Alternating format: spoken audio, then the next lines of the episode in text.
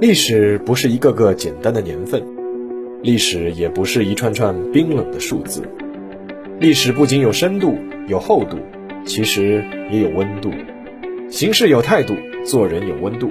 我是馒头大师，欢迎来到历史的温度，让我们读懂过去，活好当下，坦面未来。各位听众朋友们，大家好，欢迎来到每周五的馒头说历史的温度。今天呢，我们继续妙笔生花的第二集。那上一集呢，我们讲了一个童话作家安徒生。那在不少人的印象里面啊，童话作家写的东西都是给小孩子看的。有些人甚至并不把童话作家看作是真正的作家，认为是不登大雅之堂的。但是谁又能否认安徒生是一个伟大的作家呢？其实啊，和童话作家相似的还有一类作家，似乎也是被划为另类，那就是。科幻小说作家，而今天呢，我们就要来讲一位伟大的科幻小说作家，和安徒生一样，说他对很多人产生过巨大的影响，我觉得也不夸张。那这个人的名字呢，叫做儒勒·凡尔纳。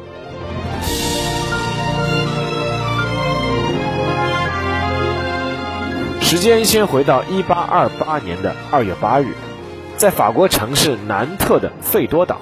当地有一位颇有名望的律师，叫做皮埃尔·凡尔纳。他呢，在这一天迎来了自己儿子的诞生。他把儿子起名为儒勒·凡尔纳。南特呢，是法国的重要港口城市。哈，我们玩过大航海时代的都知道。而凡尔纳的母亲叫阿洛特，她呢是来自一个航海世家。他的很多亲戚呢，不是船长就是航海家。在幼年的时候啊。父亲把凡尔纳送到一个叫桑班夫人的寡妇办的学堂里去学习。桑班夫人的丈夫呢是一名船长，他在一次航海中就再也没有回来。桑班夫人总是对她的学生说，她的丈夫是在海上漂流，终有一天会回来的。而这个想法呢，一直影响着凡尔纳的作品，比如说我们都很熟悉的《神秘岛》。在这样的成长环境下面，无疑是对童年的凡尔纳产生了极大的影响。和很多男孩子年少时的梦想一样，凡尔纳渴望冒险，渴望远航，渴望探寻一切未知的事物。在港口生活的凡尔纳，比那些生活在内陆的孩子有得天独厚的优势，也让他做出了其他孩子不敢做的事。什么呢？在他十一岁的那一年，凡尔纳背着家人，居然溜上了一艘开往印度的大船。为什么呢？因为他想给他的表妹带一条印度群岛的珊瑚项链。顺带环游世界，而这个理想呢，很快就被凡尔纳的父亲给扼杀了。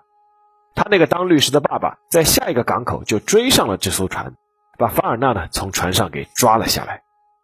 那这个说法呢是出现在凡尔纳的第一部传记中，是被认为是有夸大的成分。但是如果是真的话，凡尔纳迷们可能应该感谢那位律师父亲。如果没有他带回自己的儿子。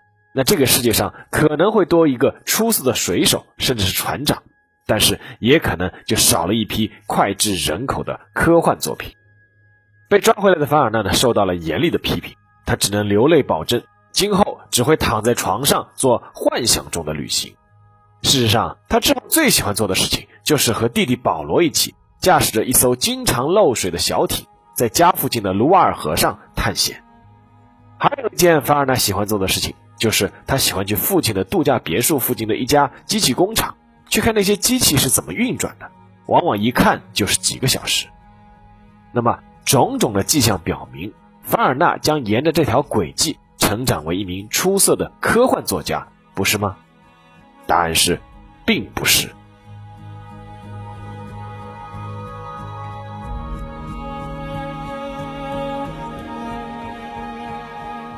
一八四七年。十九岁的凡尔纳高中毕业，来到了大都会巴黎。到了弥漫着浪漫和文学气息的法国首都，凡尔纳是不是准备投身于文学创作中去呢？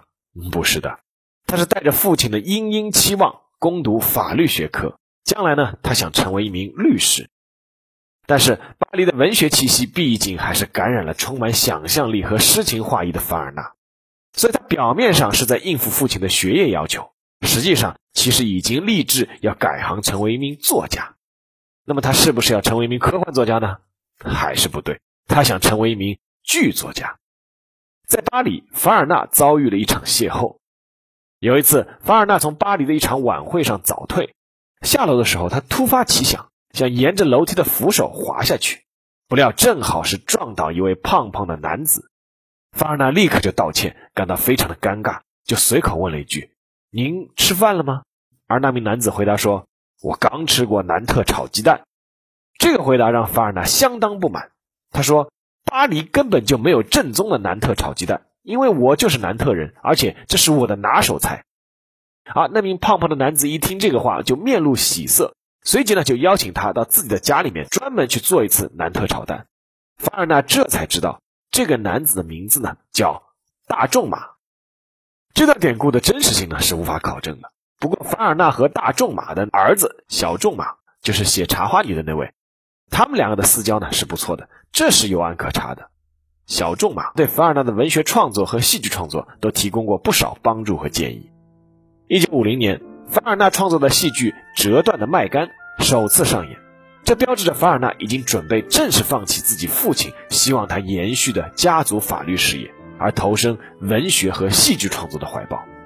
但是，凡尔纳在巴黎的生活费依旧是需要父亲供给的，所以他用写诗的方式给他的父亲去索取生活费，而他的父亲呢，也用诗歌的形式给他写了一封回信，上面写道：“汝之诗文令人欣赏，若不花我六十法郎。”诗文将会更加漂亮。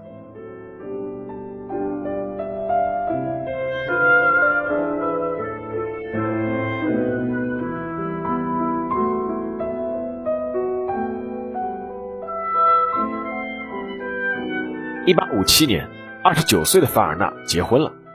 新娘呢，是他有一次去参加别人的婚礼认识的一位女子，她是新娘的姐姐，同时呢，也是一位带着两个孩子的寡妇。名字叫奥诺丽娜·德维亚恩。结婚以后啊，为了改善经济的状况，凡尔纳去做了一个证券交易员。但是同时，他并没有放弃剧本的创作，而且开始尝试写小说。在发表了几篇默默无闻的小说之后，从1860年开始，三十二岁的凡尔纳就很少去沙龙活动了，也很少去证券交易所，而是把自己关在家里面，开始全新的创作小说。而对于那部小说，他和他妻子说是和气球有关，一个被广为流传的段子于是就产生了，说的是凡尔纳将那部小说一连投了十六家出版社，都没有人愿意出版，一气之下，他将这部小说的手稿就投进了火炉，而妻子奥诺丽娜赶紧将手稿又抢救了出来，鼓励他再去找第十七家出版社，而这一次他获得了成功。这个关于成功的男人背后必定有一个女人的故事啊，到现在已经是无从考证真伪。但是另外一个故事确实是有案可查的。凡尔纳将这部手稿拿给了大仲马，大仲马看了以后呢，觉得很有意思，并且为他引荐了一位和他同名的巴黎出版商，叫做儒勒赫泽尔。赫泽尔出版过雨果等大家的作品，眼光卓越，经验丰富。于是呢，凡尔纳就把自己这部取名叫做《空中旅行记》的小说手稿交给了赫泽尔。这部讲述英国福克森博士乘坐气球在非洲大陆上旅行的小说啊，其实没有什么特别之处。但是有一点让老道的赫泽尔眼前一亮，就是书中啊有大量的科学知识的描写，配合探险的情节，这是其他小说所没有的。赫泽尔呢随后就给凡尔纳提出了很多修改意见，凡尔纳呢都虚心接受。一八六三年初，这部小说终于公开发行，而书名呢也被赫泽尔改了，叫做《气球上的五星期》。那值得一提的是，这个《气球上的五星期》啊，是在一九零三年就被翻译介绍到中国了，其实也是很早。《气球上的五星期》推出以后呢，大获成功。凡尔纳对非洲大陆风貌的生动描写，以及对包括对氢气球的科学原理的内行分析，让不少读者感到是耳目一新。那首次合作成功以后啊，赫泽尔就和凡尔纳签订了一份合约，每个月赫泽尔都会给凡尔纳支付一笔固定的薪酬，而凡尔纳要做的呢，就是一年至少要出版两部小说。赫泽尔呢是准备将凡尔纳的小说归纳成一个系列，叫做《奇异的旅行》。凡尔纳于是就按照这个路子开始了创作。一八六四年，他的第二部这类题材的小说出版了，名字叫做《地心游记》。啊，当然了，他其实当中还写过一部叫《二十世纪的巴黎》，结果呢没有通过，被赫泽尔给枪毙掉了。那《地心游记》这部小说啊，把读者从地球表面直接带入了地球的内部，叙述了一位叫黎登布洛克的教授，带着自己的侄子和一名向导，从冰岛的斯奈菲尔火山口进入地球内部完成探险的故事。在这部小说里面，凡尔纳表现出的想象力和严谨的科学考证态度让人惊叹。而这部小说呢，后来也被多次改编为电影。那其实也是一九零三年的时候，《地心游记》就是在中国的《浙江潮》这本杂志的第十期就开始连载刊登了。那这个翻译的人是谁呢？这个翻译的人可谓是无人不知、无人不晓，他就是鲁迅。鲁迅翻译的这个版本啊，其实是已知的现在《地心游记》的最早中译本。那从《地心游记》开始，凡尔纳显露了他有别于其他作家一点，就是之前也不是没有人写过地心旅行这种小说，但是之前写的这些小说啊，主人公都是直接被送入地心，然后开始冒险，而凡尔纳笔下的主人公却是从地面开始，包括如何要进入地心、如何选址、有什么道理、如何抵达、遭遇了什么波折等等，都要讲清楚。那这一点呢，是有点像金庸和古龙的作品的区别。我们可以回忆一下，在古龙作品里的男主角，一般呢一出场就是武功盖世，没有人知道他的武功究竟是谁教的、怎么学的。重点啊是他用绝世武功展开的冒险。而金庸笔下的男主角呢，他们一出场，要么是武艺低微，要么干脆就不会武功，然后呢就一步一步的向读者展示。啊，他是怎样练成盖世武学的？这个学武的过程啊，本身就是一个惊心动魄的曲折历程。那这种风格呢，被带到了凡尔纳1865年的作品《从地球到月球》这部小说中。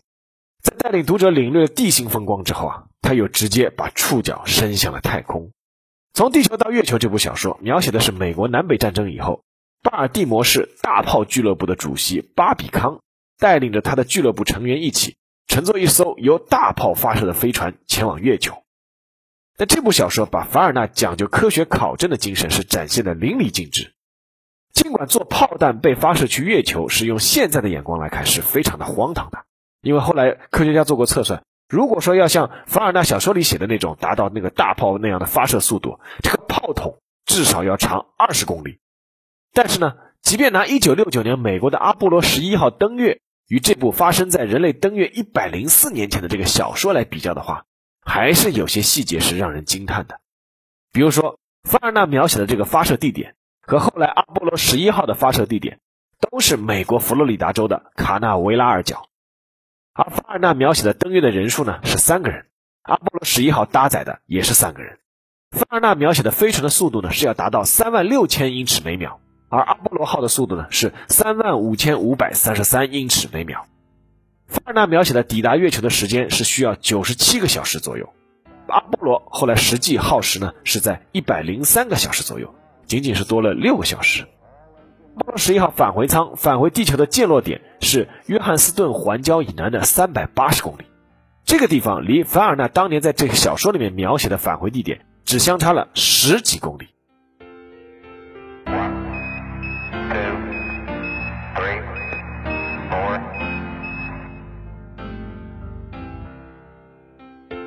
这几部小说发表之后啊，儒勒·凡尔纳声名鹊起。关键他还证明了一件当时大家都还无法想象的事情，就是写科幻小说居然还能赚钱。有钱的凡尔纳呢，日子开始好过起来了。他呢买了一艘渔船，以自己的儿子命名为叫圣米歇尔一号，然后呢自任船长，驾驶着这艘船呢去找和他当年一起乘坐小艇的弟弟保罗。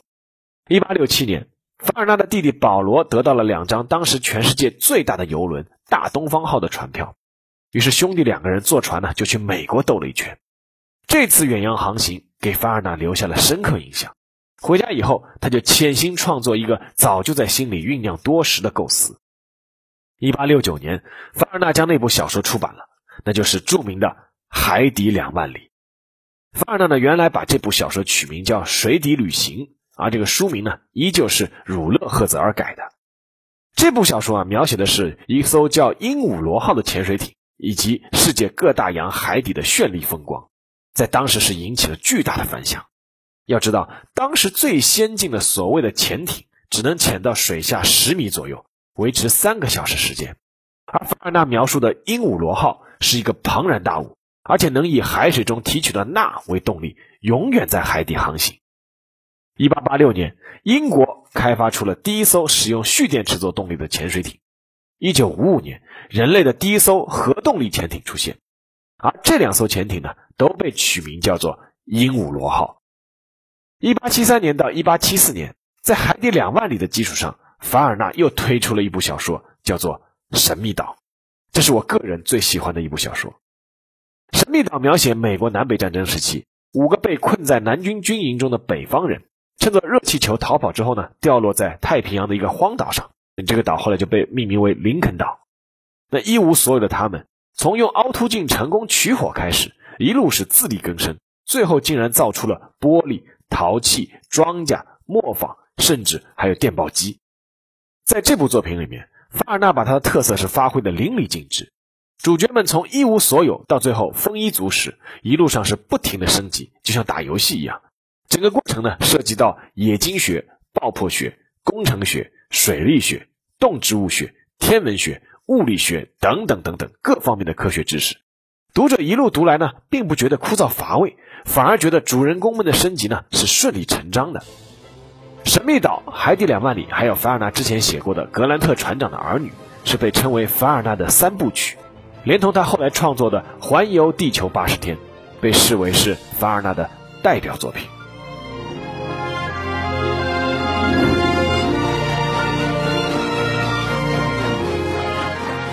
一八八六年三月十七日，一个让凡尔纳悲伤的消息传来：他的好朋友和好搭档，也就是出版商儒勒·赫泽尔去世了。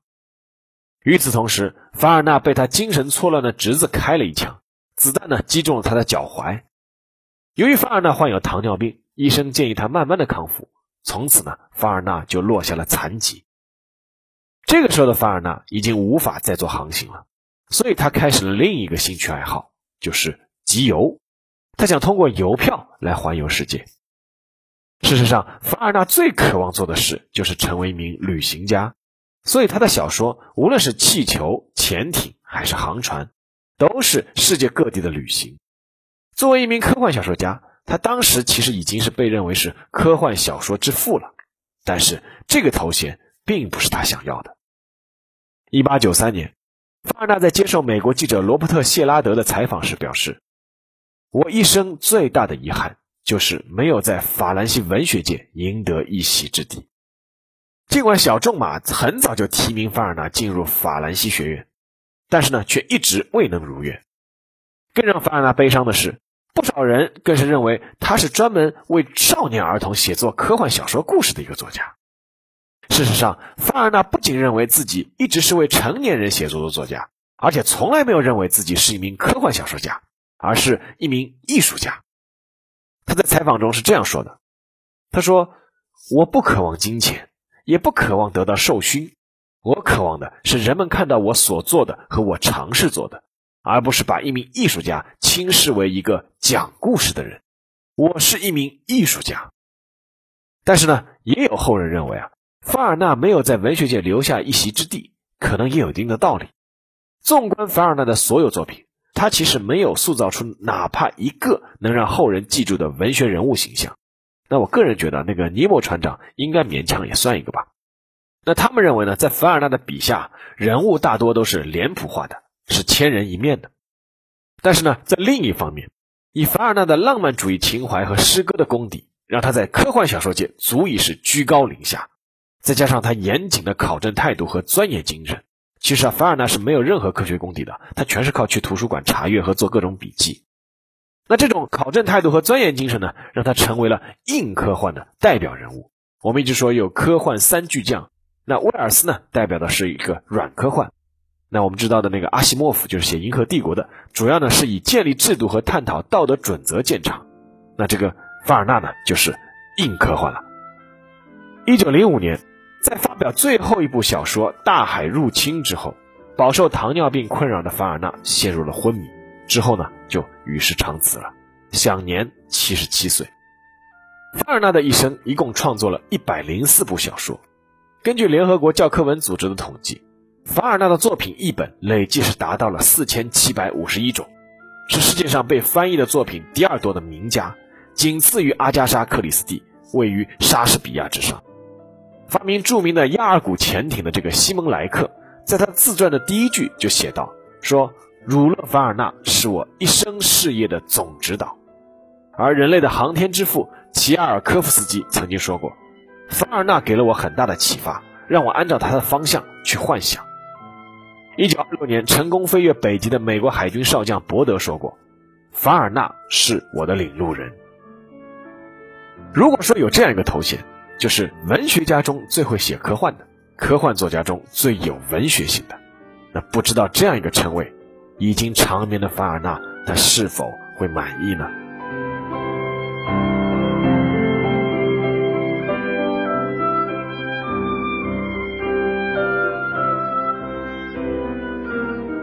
好了，呃，下面进入馒头说时间。那前两年，我曾经给我的女儿汤圆妹买了一套十本的儿童拼音版的世界名著系列，让她呢自己先选一本自己想读的。我满心以为啊，她会选择其中的《绿野仙踪》或者《木偶奇遇记》，结果她毫不犹豫的就挑出了一本《海底两万里》。于是我每天就和她花二十分钟，最终呢读完了这个故事。看完最后一页，我问她有什么读后感。他想了想，回答我说：“这个潜艇好厉害呀，还有大海真大呀。”那那个时候他大概是五六岁吧。然后我就想到了一个问题：时至今日，儒勒·凡尔纳的作品他会不会过时呢？因为他在一百多年前的这些所谓的新奇的科幻事物，到今天呢，大多数都已经成为了现实。而我们现在再读呢，难免有一种新鲜感或惊奇感的缺失。但是我觉得答案是否定的。凡尔纳的科幻作品之所以吸引人，是因为他所描绘的这个未来时代都是基于工业革命时代以来缜密的科学原理发展出来的，都是可以预见的未来。这也是他的预言大多数都被实现的原因。那一边看呢，读者一边还能获得很多知识。但是呢，这不是最重要的。我觉得最重要的是，尽管啊，凡尔纳在科幻人物性格方面呢是略有欠缺，但是他所有小说里的主人公。无论是神秘岛里的工程师史密斯，还是从地球到月球里的大炮俱乐部主席巴比康，无论是环游地球八十天里的福克，还是太阳系历险记中的那个上尉塞尔瓦达克，都是呈现出一种对未知世界的好奇和渴望，呈现出一种积极面对生活的态度，以及一种相信人能胜天的魄力和干劲。读凡尔纳的小说是能够体会一种扑面而来的活力和生机的。那我们都知道高晓松说过，对吧？生活不止眼前的苟且，还有诗和远方的田野。其实啊，凡尔纳毕其一生，试图献身的诗歌、戏剧，还有钟情的远方旅行，这两个愿望都没有实现。但是呢，这两个愿望其实都没有完全实现。但是这并没有妨碍他把所有的热情和幻想是付诸笔端，写在纸上，并且把那种热情和活力传递给了千千万万的读者。而如今呢，在钢筋水泥都市里忙碌奔波的我们，是否还记得童年望着灿烂星河夜空时的幻想？是否还保留着对大洋深处的好奇？是否还想实践当年环游世界的诺言？或许随着岁月的流逝，我们确实已经被沉重的现实压得喘不过气来。那么，是否至少我们还能保持心中的那一份小小的念想？而这个就可能是读凡尔纳作品给我们一代又一代人留下的意义之一。正如凡尔纳的墓碑上刻着的那句话，翻译成中文就是“向着不朽与永恒的青春”。好了，这期节目就到这里，感谢大家收听，让我们下期再见。